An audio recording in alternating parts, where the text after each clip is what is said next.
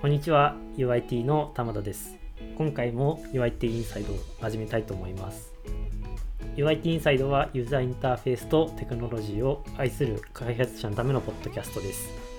最新の Web 表示の動向や開発フレームワークの変遷 UI や UX に関することまで毎週フロントエンドの情報を発信していくことを目的としています。今回はですね、えー、花谷さんとウヒさんをえー、お呼びしました。で、この3人で、えー、タンスタックについて今回は取り上げていこうかなと思います。それではお二人よろしくお願いします。よろしくお願いします。よろしくお願いします。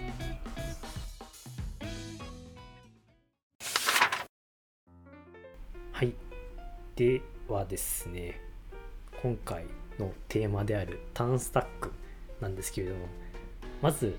TanStack とは何ぞやということだと思いますので、えー、っと、これについて、じゃあ、花谷さん、ちょっとお伺いしてもよろしいでしょうか。はい、了解です。実は今回私の方からこの話が、えー、したいっていうふうに、えー、時間取らせてもらって、ちょっと概要の説明からさせてもらいたいなと思います。えっと、 TanStack っていうと、えー、なんかもしかしたらピンとこない人もいるかなと思うんですけど、えっと、まあ、タナーさんっていう、まあ、 React 関連のライブラリの、えー、開発者の方がいらっしゃって、まあ、その人が、えー、メンテナンスしているライブラリの総称っていうふうな形となっています。結構ですね、実際の開発に沿ったこうかなり筋のいいライブラリを、えー、よく提供されているような、えー、と方でして、まあ、それらの、えーと、ツールをまとめて TanStack っていう風なオーガナイゼーションですかね。GitHub のオーガナイゼーションであったり、専用の、えー、 TanStack .com っていうウェブサイトとかでまとめられてたりしている、まあ、技術スタックの総称を指します。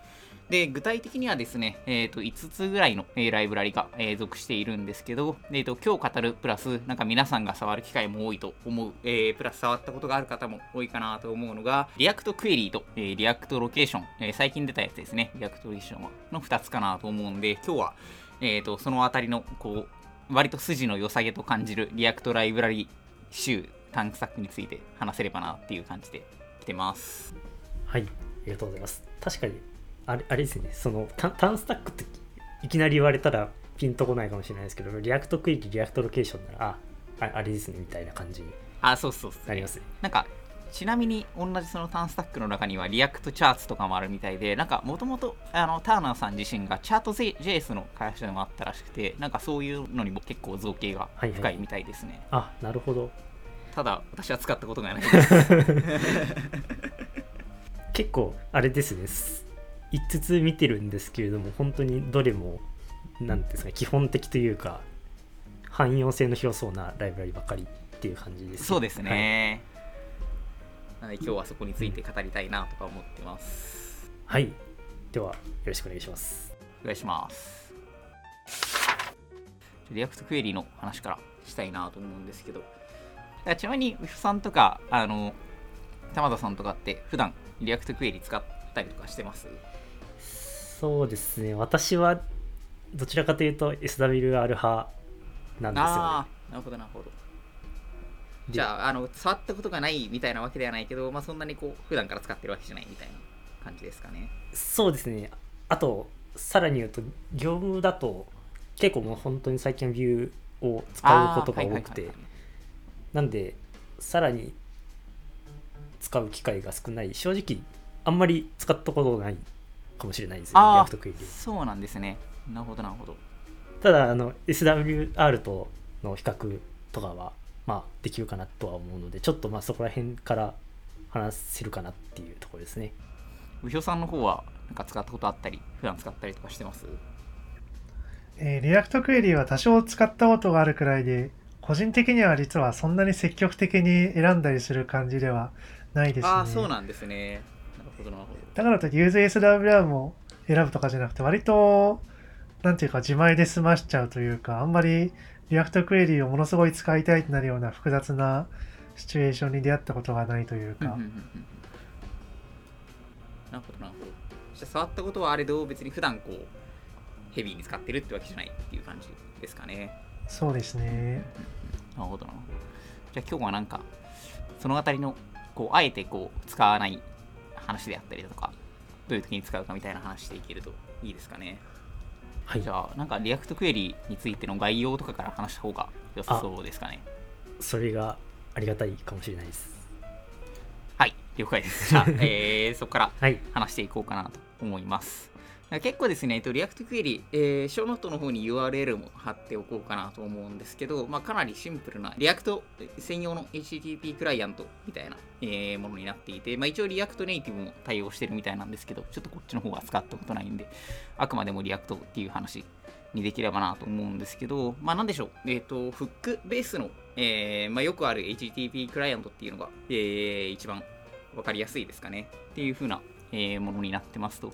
まあ、なんで、えっと、クエリのクライアントみたいなのを、まずは、えっと、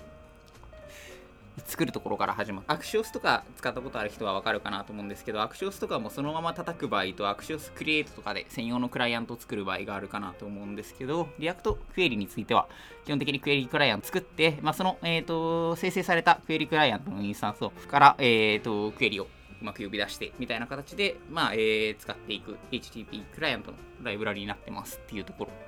となります。で、結構なんか個人的にいいなって思っているのは、なんか、あのー SWR とかもそうなんですけど、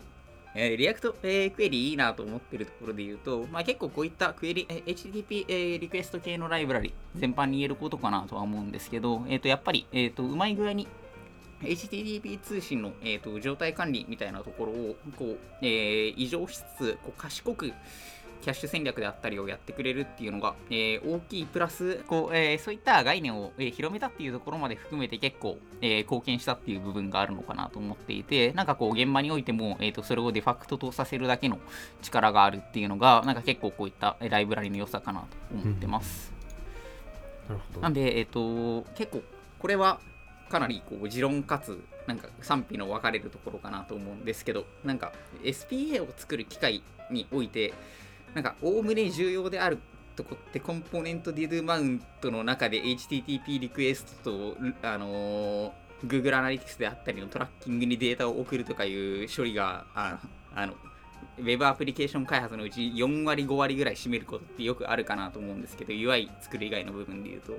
なんかそういうこう品質する部分かつ、えー、とそういったところって例えば歴史的にはなんか昔は全部リダックスに載せてみたいな大行なことやってたりとかして、あのーあんまり筋の良くないやり方なんかあのーやりたいことは HTTP リクエストをうまくキャッシュしながら高速にデータをフェッチしたいっていうだけの要件なのにそれにトゥーマッチな機法っていうのが世の中にはびこっているっていうのが結構これまでも長くあったかなと思うんですけどなんかこのフック時代に適したコンポーネントで分割統治ができてかつそこに対してこう副作用を意識、えーあまり強く意識しなくていい、え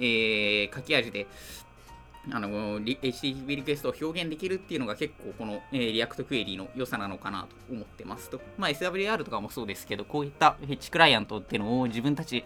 でこうなんか頑張るよりも、えー、と外部に移譲してやれる良さなのかなと思っててなんか結構個人的にはそこをこう強く評価して自前とかじゃなくてこういうのを使ってるっていう感じではありますね。なるほど、なるほど。ありがとうございます。なんか結構、結構個人的に、あのーあれですね、あの React が結構、えーファンクショナルファンクションベースになる前にクラスベースだった時代とかもあるかなと思うんですけど、あの辺あの辺りからあの関数ベースに変わってってなっていくときに、まあ、そこのあのペインポイント生まれるペインポイントみたいなところの解消をこう全部 Redux に寄せようぜみたいなんであったりとか、 too much な解消、えー問題解決の方法をすごい多くやっていたかなと思っていて、なんかただ、えー、と結構 Hooks みたいな概念も出てきて、かなりこう、あの誰でも簡潔に、えー関数ベースで、えー、と独自の機能の、えー拡張とかができるように、まあ、や前までできなかったわけじゃないが、よりやりやすくなったことによって、なんかこういったこう筋のいい、えー状態の管理方法みたいなのがこう浸透したのかなと思っていて、なんか個人的にはすごい、 React Query はそういうこう技術的なところはもちろん、この書き方っていうのをデファクトにするっていう影響を与えたっていうところまで含めて、なんかすごいいい技術だなと思ってるっていう感じですね。なるほど、なるほど。ありがとうございます。確かにそうですね。 React Query のあのインターフェースって結構フロントエンドの人だったら、あ、 useQuery じゃなかった。 React Query のあのインターフェースって言ったら結構通じるんですよね。具体的に言うと、返り値がオブジェクトでデータとローディングとエラーがあって、しかも TypeScript でいい感じに型付けされていてみたいな。あ、そうです、そうです、そうです。ですね。 React Query 使ってなかったとしても似たようなインターフェースを自前で作っちゃったりする人は、まあ自分も割とそうなんですけど、結構多いと思ってまして、それくらいにまさにデファクトスタンダードになったっていうんですかね、あのインターフェースが。それにはやっぱり React Query の功績も結構あるのかなというふうに自分でも思ってます。ですね。なんか私は結構そこを強く評価してます。なんかなんでしょう、あの、 Moment は使わないけど、 Moment って言ったら通じるみたいなのと同じような ものなのかなとか 思ってますね。リラックスそう本当に使わなくなりましたねそうなんですよね。ただ、なんか結構、私の今の実はプロジェクトだと、まだあの全部のデータリラックスに入れてるプロジェクトがあ社内のやつだとあったりして、いやあのそこが起因でこう状態管理がすごい大変になってるコードがちょうど今週も現れて、あーリアクトクエリとかにしたいなっていう風になったりしました。ああの多分あの一番その良いところっていうのは私はそのなんていうんですかねその状態管理とそのフェッチのなアクションをこう組み合わせるっていうところが一番良かったっていうところとはだと認識していてまあまあ確かに私は SWR をよく使うっていうだけなんですけれども、まあ、その面では全然あのどちらともすごいいいライブラリだなとは思いますね。ね、やっぱり状態管理の種類みたいな議論ができるようになったのもまさに React のフックが登場してからだなというふうに思うんですよね。そうっすね。フックによって、まあ、 React の状態が、まあ、 useState で作られるものみたいになってで useState をカスタムフックに組み込めるようになったことによってこうなんか表面的に我々はステートと思ってないけど内部ではステートを使っていい感じに管理してくれてるみたいのがまさにリアクトクエリでも URSWR でもやってくれてることだと思うんですけどもそういう新しいインターフェースができるようになった React Hooks によってまあそれを象徴しているのが React Query のこのインターフェースなのかなというふうにあ思いますね。だから昔今もあると思うんですけど Facebook のリレってあったじゃないですか。あー、ありましたね。はい。あれを Facebook が、まあ、今はもうメタですけど、言い出したくらいから、こうなんか、ステート管理っていう概念から、この HTTP クライアントというか、その部分が分離された、その流れに、まあ、 React Query とかその辺もあるのかなというふうに思ってます。で、確かリレーっていうのも、何でしたっけ、 React が2019年の終わりくらいになんか Concurrent Mode とか言い出して、結局今それがやっと React 18の RC 版とかまで出てもうすぐステーブルになりそうなところなんですけどの Concurrent Mode をさらに活用する手段としてなんかリレーみたいなのが出てきてその潮流の中に React Query とかがあるっていうふうに考えるとですねこの React Query のこのインターフェースっていうのも実は密かに何でしょう React 18に出てくるその Concurrent Rendering に対応するようにエコシステムが向かうっていう実はその方向にも貢献しているのかなというような思いもありましてそれが個人的には密かな評価ポイントというか、うんうん、そうですね。なんか、個人的にそこ、私も、あえてそこが、実は、ライブラリを使う、えー意図の、えー理由に、モチベーションになり得るのかなとか思っていて、なんか、というのも、 Concurrent Rendering とかの話が、えー出てきたことによって、こう、結構なんでしょう。例えば、 exactly once であることを前提として書かれている React の useEffect とかって現場にめちゃめちゃいっぱいあるかなとは思うんですけど、多分そういうこう、うんうんあの将来的なコードベースで壊れるような書き方をしている HTTP リクエストの記述方法って多分今すごいたくさん世の中に溢れ返っていて多分そういうところって HTTP リクエスト一つとってもなんかバグの温床になり得るし多分分かる人が書かないと結構問題になりやすいコードなのかなと思っていてなんかそういったところってなんかこういった、えー、と React Query もちろん SWR もそうだと思うんですけどこうある程度しっかりとしたこうコーディングがなされているって言ったらちょっと変な言い方になりますけどっていうところもあってなんか将来性みたいなところを含めてもその React の進化に十分に追従できるっていうのもいう安心感もあるかなっていうところも感じていたりはしますね個人的には。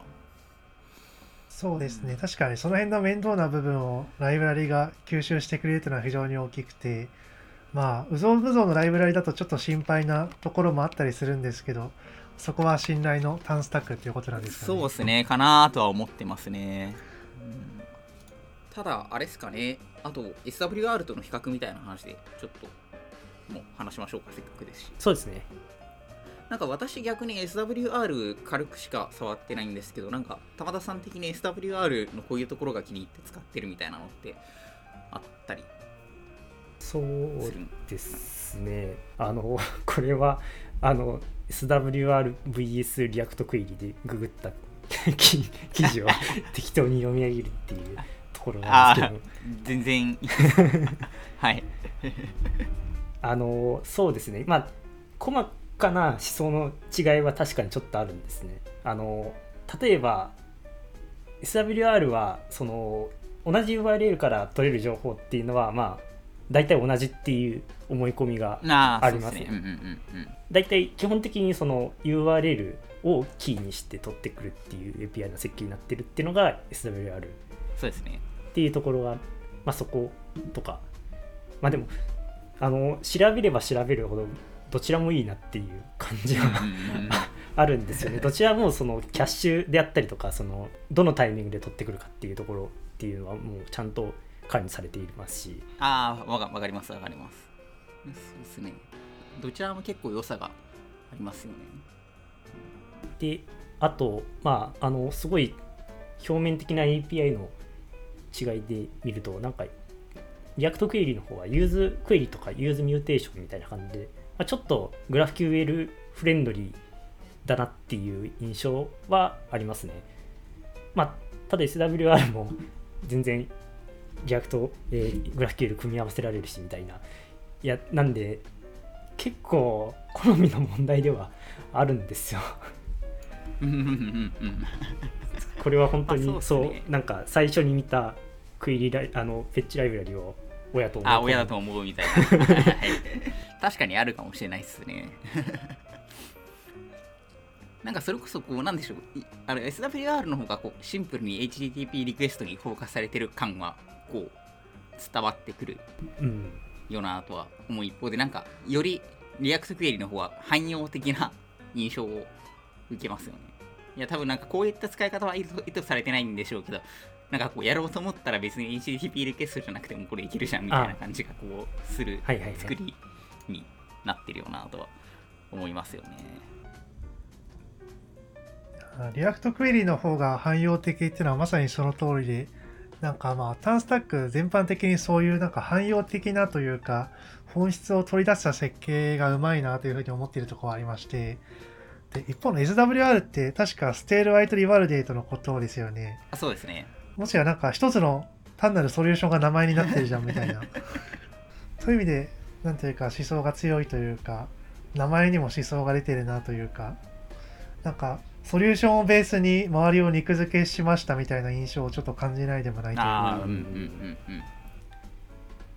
そうですね。なんかあの SWR の方がなんていうんですかねあんまりその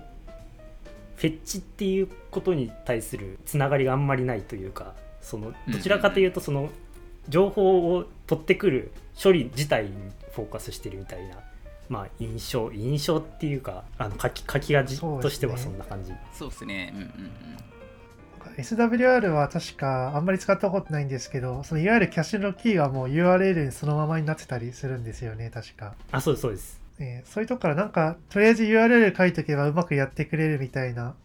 なんていうかちょっと、いわゆるシンプル VS イージーの軸で言うと、ちょっとイージー寄りな感じを個人的には感じてるんですよね。React Query というか、 TanStack 全般はもうシンプル側に振っているみたいな印象で。なるほどなるほど。なんかこうあんまりオピニオンをこう強く寄せないなくて柔軟性があるみたいなのは。うん。まあただなんか最終的には結構好みな気もそうなんですしますね。うん。多分あの私は本当にどちらも全然その採用して問題ないもう良いライブラリだと思うのでこんなに何て言うんですかねどどちらもいいって言えるのはあんまりないかもしれないですね。そうですね。確かになんか自分がプロジェクトに入った時にどっちが採用されても別にいやそっちかよみたいなのないっていうのはすごいいいよなとは思いますね。そうなんですよ。なんかスター数も似たような感じだったような。そうですね。どっちも人気ですね。どっちも人気っていう感じですしどっちも API が洗練されているとはい思います。なんか本当に食わず嫌いとかではなく私もこうリアクトクエリを触ってみたいなという気持ちにはなってきました。あとあれですね、なんか結構これからの、てか結構なんか私自身は前から思ってたことでもあるんですけど、なんかその API、API キャッシュって別にその我々がこれまで呼んでいた状態とは全然別な、ステートとは別なものだけど、ステートとして扱ってきたものだと思うんで、なんかここはなんかこういうのの登場によって今は切り分けて話せるようになってるからみんなこう状態とかの話をするときは何の話なのかを前置きをして話してほしいなと最近 なりましたね。なんかでも状態管理って話からあの HTTP キャッシュっていう概念が切り出されたっていうのもなんかこういうライブラリが出てきて良くなった。なんか時代が前進したところだなと思ったりはしますね。うんそうですね。リラックスも結局そのフェッチっていうところを自分で実装しないといけないっていうところで。うん。なんか。結構個人的にリダックスの時とかにあの HTTP の結果のキャッシュをえっ、ー、とまあこうグローバルステートに突っ込みながらあの OS の認証情報も一緒にそこにぶっ込んでるみたいなのってそれって全然意味合いとしては違う状態なのにそれでうんいいのかなみたいなのって結構こう、うん、感じることがあったんですけどなんかそういうのがこうかなり切り分けられる切り分けて話せるようになったっていうのはすごいいいことだなと思っているしアプリケーション内の状態っていうのもアプリケーション内でフロントの中で完結してる一時的な状態みたいなのとなんか HTTP の状態、えー、返ってくるデータのキャッシュっていうのはそもそも全然別物だよねっていうところは話せる時代なのはいい時代だなという 感じ、そうですね確かに、うん。まあ、そういったのも含めてこうステートっていうのが今までのそのなんか一つのステートにまとまったステートっていうよりはそういうどんどん分かれていく。それこそそのフックスの、まあ、API の精神っていうところが反映されていってるなっていうそうですね、うん、話が戻っちゃいましたね。じゃあそんな、はい、そんな感じで次いきますか。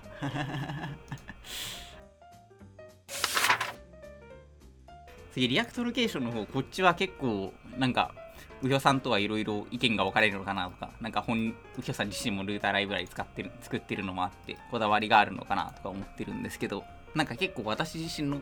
話を先にしようかなと思ってるんですけど、私結構 React Location も年末に出てから実際自分で触るかと思って触り出して、まだちょっとプロダクションだとさすがに、あのー、ルーターライブラリってプロジェクト立ち上げの時にしか入れられないみたいな問題があるせいで、全然こう、個人プロジェクト以上では使えてないんで、正直プロダクションでどれぐらい使えるかっていうのはわかんないんですけど、なんか結構、なんでしょう。今だと Next.js を使うっていう選択肢も、まあもちろんあるんで、Next.js を使った場合は、あの、ルーターライブラリって意識しないかなと思うんですけど、普通にシンプルな React アプリケーションを作るなら、すごい React Location って多くの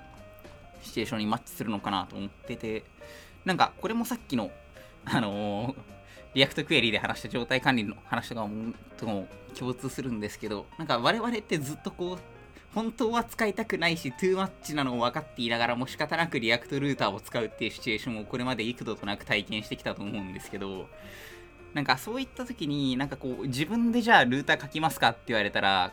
こうそのプロジェクト専用のルーターを書くのはメンバー新規メンバーがそのコードをリーディングするのもあれだし俺俺の仕組みのルーターによって何かこうカバーしきれない要件があるときはそれはそれで辛いしコストもかかるしメンテも辛いしなんかとはいえこうなんか React Router も使いたくもないんだけどみたいなのを結構みんな悩んだことが絶対一度はあるのかなと思っていてなんかそういった時に薄くて必要最低限のものがあってただこうあのー、ちゃんと拡張性も存在している。例えば何でしょう、え、ー、と実際 React Location にあるところで言うとあのルートのローダーに async の、えー、処理を挟むことができてその async の処理が終わった後にそのルーティングをエンのエンターするみたいな処理とかそういったちゃんとかゆいところに手が届きながらも本当に必要なものが最小限だけあるみんなの思っていたルーターライブラリみたいなのをこうそのまま体現してくれたのが React Location だなと思っててなんか結構 docs とかにはなんかもっと大仰なこう思想の話もいろいろ書いてるんですけどなんか個人的にはそこがすごい一番いいライブラリだなと感じましたね。そうですね。確かに。これは多分リアクトルーターに対するみんなの思いっていうそうですね。あの 薄くて薄くて柔軟なルーターが欲しいっていうのを体現したライブラリだなと思ってます。それに関しては全く異論の余地はないです。なんか、右京さん的に初めて見てた時とかどう思いました？ロケーションの。そうですね。自分も個人開発でちょっと1個使ってみたんですけど一番最初に思ったことはあれルート定義ってオブジェクトでやるのって許してもらえるんだって思いましたねあなんか React Router だとあのなんかルートみたいなあ、はいはいはい。JSX で書くじゃないですか。そうですね。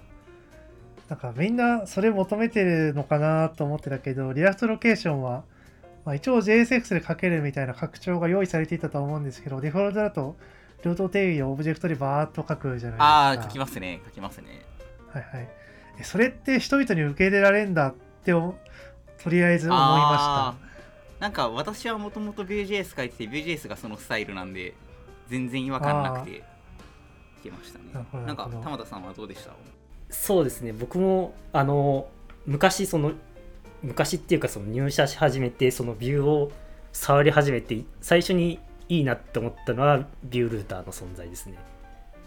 ちょうど何年か前の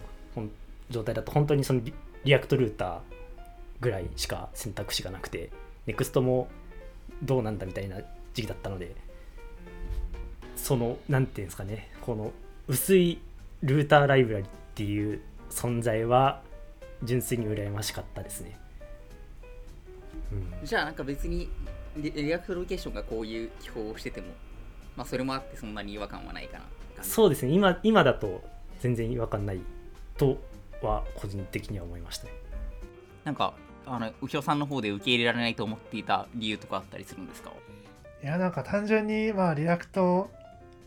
ルーターが非常にデファクトだったということもあってなんだかんだで結構なんて言うんでしょうね React Router の記法というかパスをスラなんとかスラコロンなんとかみたいに書けるみたいなあれをかなり人々が求めていたのかなというふうに思っていたのがあってというのもまあ自分も自分でちょっと自分のライブラリの話になってしまうけどラルーターライブラリ作った時にまあルートをオブジェクトで定義するようにしたわけですよ。はいはいまあでも全然それが人々からこうなんかあんまり受けないというか、うん人々からオブジェクトでルートを定義することの嬉しさを感じないような雰囲気を感じて、文字列でバッと定義できますみたいな、なんかイージーさというか、そういうのを人々が求めてるのかなというふうに思ってたんですけど、そこでこのいい設計の React Location が、いや、俺はオブジェクトでルートを定義するんだみたいな感じで出てきたもんだから、あれそっちなの？ああなるほどなるほど。なんかこう今になってあのああ俺が正しかったんだなって思うやつみたいな。いやー、ちょっと自分で言うのもなんですけど、正直それ思いましたよ。はいはい。ただまあ、やっぱり React Location の設計者はさっき花谷さんもおっしゃってたように非常にまあ TanStack だからか例によって非常に筋がいいなというふうには思いますね。特に非同期周りをうまくこうルーターに取り入れてるのってまあ比較対象となるリアクトルーターはあんまりうまくやっていなかったところではあるので、あやっぱこれは本当に求めていたものだなというふうに感じてますね。それこそ Next.js とかだとそのルートに対して非同期で紐づいてるデータっていうのはもともとうまいことをやられていたんですけどそれがクライアントオンリーの領域にもいい感じに持ち込まれたっていうのはかなりなんていうか時代が進んだというかそういう感じはしていますね。ただその一方でつい最近そのツイッターで見たんですけど React Location Lite っていうのも今作ってるらしいですね。おおそうなんですね。それは知らなかった。 React Location Lite は React Location からその async 周りを取り除いたものらしくて。はいはいはい。はい。なんで取り除くかって言ったらいや Concurrent Rendering あるんだからそっちでいいじゃん。あああーそうまあ将来的になるはほどなるほど。なのでそう自分はまさにいや Concurrent Rendering あるんだから確かに async の機能は今あると嬉しいけどそんなに将来的にずっと必要なものじゃなくないって正直思ってたところはありましてでもその一方でそれこそ React Query とかの経験からまあタナーさんは絶対サスペンスとか Concurrent Rendering のことも分かっている人のはずなんですよね。だからあれ？割となんか短期的なというかなんか生存期間の短いソリューション出してきたなというふうに正直 React Location に関しては思ってもいたんですけどあちゃんと Concurrent Rendering のことを分かっているバージョンも出してくれるんだって思ってそっちの方にも今ちょっと期待をしていますね。ああーそれはすごいですね。なるほど。もうやってるんですね。はいはい。なんかあの前もって考えていた可能性もなんか聞聞いてたら思いましたね。なんかあえてそういうなんていうんですかね Async の分かりやすい API を用意しておいてでその頃合いを見てその React のその Concurrent Rendering が普及してきたタイミングで出すみたいな。全然想像ですけど。戦戦略的なやつの可能性も。ちょっと。いやだとしたらすごい本当に戦略的ですね、ううんまいというかなんていうか。でも今の時点で実は React Location って本体あの1ファイルしかなくてなんか2000行ぐらいで書かれてるんですけどなんかへえ。すごい薄いんでさらにそこからライトってなんかちょっと恐ろしいですねそうですね。なんか 4. 点何キロバイトだよみたいなツイートは見ました。そうそう。なんか私あのせっかくだからコード読みに行こうと思って薄いなって思ったんで読みに行ったらあの index.tsx しかなくて。ああインデックス .tsx しかないのかって思って。見てたんですけどさらにそこにライトを。あじゃあやっぱあれなんですよね。こう必要最小限のかつ広く受け入れられる API をっていうのをやってるんですねね、なのでそれは本当に、まあ、コンカレントレンダリング時代の新しいデファクトスタンダードなものになりそうだなという予感はましています。それと同時にやっぱり、まあ、やっぱルーティングのこと今時のルーティングのことを考えるためにはちゃんとそういう Async なデータローディングのことも考えなきゃいけないんだなというのはその React Location を見た時にやっぱり、まあ、学ばされましたね。今となってはもうただ URL 見て出し分けるだけがルーティングライブラリの役目じゃないのかもってああ、うん確かになんか実態に即そうと思えば思うほどそういったところも含まれていくのかもしれないですね。そうちなみに今リアクトルーターの話とこれからの話しましたけど、あの、うひょさんリミックスの方って触ったりしました？私触ってなくて全然比較できてないんですけど、なんか気になる人もいるかなとか思ってて、あれはかなりファットなイメージなんですけど。ね、リビックスもちょっと個人開発で簡単なアプリを1個作ってみました。それをなんかクラウドフレアワーカーにデプロイしたりして、まあ、リミックスがなんか Next.js と比較する人と、いや Next.js とは全然違うレイヤーのものだよみたいに言う人の2種類がいる気がするんですけど、いや個人的には全然 Next.js と比較していいものだなというふうに思いました。まあ普通に、えっと、ファイルシステムベースのルーティングがあって、という点で Next.js にかなり近いもんですし、まあ、ルートに紐づいた API エンドポイントがある。それもかなり Next.js に近い性質ですし、ああ、うんうん。で、Next.js との差別化がある点として、なんか、ネステッドレイアウトルートみたいな概念が存在するところ、ああ、なるほど。つまり、なんか、ファイルシステムベースで、こう、なんか、ディレクトリの階層を作ると、それが当然 URL の階層として現れるんですけど、その各階層ごとに、なんかコンポーネントをエクスポートすると、それが全部、こうネストして全部出力され、はいはいはい。はいはいで最終的なページが構成されるっていう。これがえっと React Router バージョン6の Nested Route Outlet っていう機能を内側で使ってやってるはずなんですけどこの Nested Route っていうのを本格的にちゃんと使おうと思えば使えるんじゃないっていうのが一つリミックスの思想として出てるのかなというふうに思いました。ただ、その一方でツイッターとか見てると、そんな何段階もネストさせるなんてことあんまりなくない？確かに一度は妄想したことあるけど、みたいな、そういう意見も結構聞かれて、確かにこれをうまく活用するのはかなり難しいなというふうに自分も思いましたね。あの思想としては分かるっていう感じはあるんですけどなんかあれですよねあの多分その新規開発の方が向いていてなんかなんかこうパスとあのページの設計が紐づいていないっていうのはあんまり向いてないっていうのはあのちらっと見た感じでは思ったんですけれどもやるならリミックスであることを前提としたルート設計が必要というか。そうですね。もうリミックスに合わせたルート設計をすることで、まあ、その部分は輝くのかなというふうに思いましたね。あと、リミックスのもう一つの特徴として結構エッジを押してたじゃないですか、エッジコンピューティングを。はい。はい。はい。はい。一応標準のレシピとしていろいろな、まあ、エッジコンピューティングのクラウドにデプロイできる初期設定を持ってるんですね。それこそ Cloudflare Workers とかフライ IO とか Vercel もいけるんでしたっけ？あんま覚えてないけどそこを結構推しのポイントにしてるところかなと思うんですけどこれは結構 Next.js の差別化を図っているのかなという印象を受けましたね。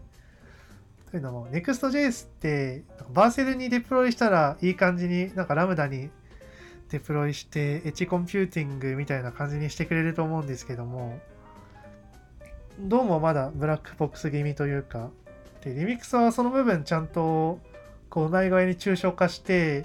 リミックス本体に対して、まあ、リミックス本体っていうのがエッジコンピューティングも対応した汎用的な仕組みを持っていてそれに対して各具体的なエッジコンピューティングホスティングのに対するアダプターを公式が用意していてそれをかますことによって具体的なエッジコンピューティングのクラウドにデプロイできるみたいな仕組みになっていてちゃんとこのエッジコンピューティングっていうのを汎用的な方法で、まあ、使えるようにしたその特定のクラウドにロックインしないように作れるようになったっていうのも、まあ、リミックスが一つやりたかったことなのかなという印象は使ってみて受けましたね。で結構あれですね。なんか今後そのそれこそよりこう Next.js とかはあのバーセルの方を向いたアップデートも増えてきてるかなと思うんですけどなんかよりこう、あのロックインゼロというかっていう風な方向性では強力な選択肢にリミックスもなりそうっていう感じ。そうですね。あんまりリミックスが出た当時みんな HH って言っていてそんな H 方面に思想強いのかなと思ったらあんまりそうでもなかったっていう印象で。むしろなんでしょうねコミュニティのことを考えてロックインしないような作りにしてくれたというかどっちかというと思想が強いっていうためには、まあ、Next.js の対抗馬としてある程度立ち位置を確保するというか有力な選択肢であるためにそういう方向性を打ち出してきたなという印象があってまあ思想的な部分としてはやっぱりそのネステッドルートそっちの方が思想が出てる部分なのかなという印象をリミックスについては受けましたね。なんかそれは今聞いて意外でしたね。そういう結構意外でしたね。なんか正直なんか私の中であのリミックスが React Router の人の後継っていうのもあって正直あんまり期待したくないっていうのがあるんですけど かなり良さそうだなっていう気がしましたね。そうですね。本当に気軽にえっ、とまあ H コンピューティングのクラウドを切り替えられたりあのそもそも H にデプロイするのやめて普通の VM にデプロイしますみたいな切り替えも結構簡単なのでそこは結構押せるポイントかなというふうに思いました。自分も個人開発でリミックスで作ったものを一回クラウドフレアワーカーズにデプロイしたんですけどちょっと公開してみたらかなりクラウドフレアワーカーズの1日の無料の使用量の中95%くらいまでいってめちゃくちゃギリギリだったんですよ。実際に公開した時。まあでもいざとなったらそれこそ別のプラットフォームにパッと乗せ替えられたりとかもうできるのでそこはあリミックスで良かったってちょっと思ったところでしたね。ああじゃあリミックスもかなりいい選択肢なんですね。ね確かに。ただ Next.js に慣れた人だとちょっとまたちょっと頭の転換をする必要があるかなというふうに思いました。あとなんかリンクとかメタタグとかあの辺の思想も結構面白くてルートがネストしているというふうに言ったんですけど各ルートからそのなんかこのリンクタグを出力してとかこのメタタグを出力してっていうものをまあコンポーネントと並列にエクスポートすることができるようになってましてそのネストしたルートからエクスポートされたものが全部一つにまとめてリンクタグとして出力されるという仕組みになってるんですけどで CSS もその仕組みを使うことによってなんか CSS モジュールとかそういうのいらないよっていうのがリミックスの公式の主張なんですけどつまり今実際にレンダリングされているルートからエクスポートされたリンクのみがレンダリングされていて違うルートに移ったら元のルートのリンクは消されて新しいルートのリンクタグのみが出力されますみたいな仕組みになっているのでなので CSS をグローバルにデプロイせずにグロなんか CSS をページに対してローカルなものとして扱うことによってそもそも CSS モジュールなしみたいな仕組みでなんだろうクラス名のユニーク性を保証しなくても生の CSS 書けるんじゃないみたいなそういう思想をリミックスは打ち出してましてへえそういう考え方もあるんだってちょっと思ったんですけどただそれもそれで被らない保証が絶対ないわけではないのでちょっと不安だなと思っていてリミックスさんそこはちょっと革新的で面白いけどちょっともうちょっとどうにかなんなかったのかなと思っているところだったなるほどなるほどりします。なんかよくよくも悪くも独特っていう独特はなんかあれですね悪い悪い意味合いを含んでしまってるんですけどそのしあのちゃんとかん考えた思想を持っているっていうのはうんうんましたね。いやそれがなんかこういい方に転ぶか悪い方に転ぶかっていうのはまあ今後の次第まあこれからそうですね。そうですなので私の総評としては Next.js のライバルにはなり得るけど結構思想は違うので考え方を変えて使わなきゃいけないかなという感じでした。あなるほどな。なんか淡々スタックからだいぶ 離れていってるのめっちゃ離れましたけどでもいやでもでも。なんかあれっすね。あのーこういう流れが最近あるのはいいですよね。なんかこういやいやリアクトルーター使ってたところから Next.js みたいなのが出てきてまたこうちょっといろいろ選択肢が広がってるのはすごいいいなと思ったりしますね。すごい。なんかルーターライブラリを含む機能としてですけれどもなんか選択肢がまた増えてきてるっていうのはそうっすね。だなと思います。あなんかあとあれっすね。なんかすごい余談なんですけどあの React Query もそうですし React Location もそうなんですけど最近こういうこうツールキットがまたいろいろ一周回って新しいツールキットでみんな使う時代になってみたいなのサイクルが来てるかなと思うんですけどなんかこの辺り全部共通しててなんか最近いいなと思うのがあの DevTools が Chrome エクステンションじゃないっていうのがすごいいいなと思ったりしますね。あのロケーションもクエリーもあのタンスタックのやつって全部 DevTools がその NPM インストールできるパッケージになってて DOM 上で表現されてるものになってるんですけどなんかこう Chrome エクステンションってそれぞれの環境で入れてねって話になるしここなんかこうブラウザも選ぶしなんなんやかんやこう Chrome 拡張みたいなものが結構こう不不安定って言ったら変ですけどこうあんまり良い良い基盤ではない気がするんですけどなんかその辺がなんか専用の DevTools になったりしてるっていうのはす結構なんか一周回って新しくできた概念だなみたいな気がしてますね。なるほど。言われてみれば確かにそれは結構実は大きなメリットですね。ですね。なんかこれ結構いいなと思ったりしてます。なんで、そうですね、大事だし、なんかやっぱりこう全体的にこれまでの固定観念にとらわれるっていうよりも、やっぱりちゃんといいものを作ろうかなみたいな感じで作られてるなと感じる時が多いんで、ちょっとロケーションの方はまだプロダクションでは使えてないですけど、私は使ってみたいなと思ったりはしてますね。ありがとうございますただ本当にあのターンスタックのライブラリたちは全部こう筋がいいしかつ多分あのー全部薄いライブラリなんで多分使ってみるのも簡単かなとは思うんで薄くてパワフルでかつ守られるべきところはしっかり守られてるライブラリかなとは思うんでなんかぜひぜひまだ触ったことがない人人がいたら触ってみてもらえるといいんじゃないかなと思ってますっていうやつでした。私も React Location がファイル一つっていうのはなかなか驚きポイントだったのでこうあれですね。勉勉強用としてもみたいあそうですね。なんかルーターライブラリの仕組みを読むっていう意味でもすごいなんかあの React Router のコードを読む気にはならないという話は多分みんなあるかなと思うんで、はい。なんかこうそれも含めていいのかなと思ったりはしましたね。なんか使うものを考えておきます。はい。じゃあはい。そんな感じですかねえー今回は、えー React Query React Location そして最後は、えー、とリミックスの話をちょっとだけやっていきました。LINE のフロントエンド組織 UIT ではこのような技術的なキャッチアップを日々行っております。UIT インサイド以外にも毎週の社内勉強会でフロントエンドの情報交換も行っています。今後も UIT インサイドを通してこのような情報を外部に発信していけたらと思います。最後に現在 LINE 株式会社では新卒、中途採用ともに大募集しています。このポッドキャストを聞いて LINE に興味を持たれましたら、小ノート一番下にある求人ページからぜひアクセスしてください。それでは、花谷さん、秘書さん、ありがとうございました。